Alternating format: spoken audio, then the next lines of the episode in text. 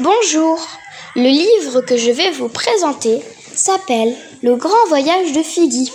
Figgy, un nom pas commun, n'est-ce pas? Surtout au Ghana. Malheureusement, la grand-mère de Figgy est malade. Le médecin du village ne pourra pas la soigner.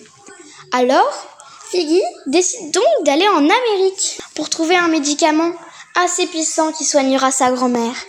Elle va s'embarquer dans une aventure complètement folle. Cette histoire est pleine d'amitié. Les personnages qu'elle va rencontrer sont superbes. Mon passage préféré est celui de l'orphelinat. Mais j'aime bien aussi celui du bus. Ce livre fait partie de mes livres préférés. Plein de suspense et d'aventure, cette histoire est l'une des meilleures. Un livre à lire et à relire.